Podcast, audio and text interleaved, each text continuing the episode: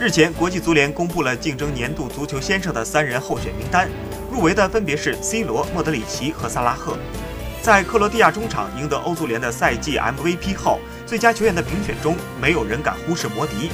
不过，在葡萄牙主帅桑托斯看来，C 罗应该拿到世界足球先生，而莫德里奇应该是第二名。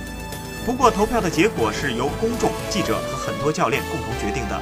我认为莫德里奇是一个伟大球员。这也是我为何将他排到第二位。但是鉴于 C 罗在整个赛季的发挥，尤其在欧冠的表现，我认为他应该拿到最佳的奖项。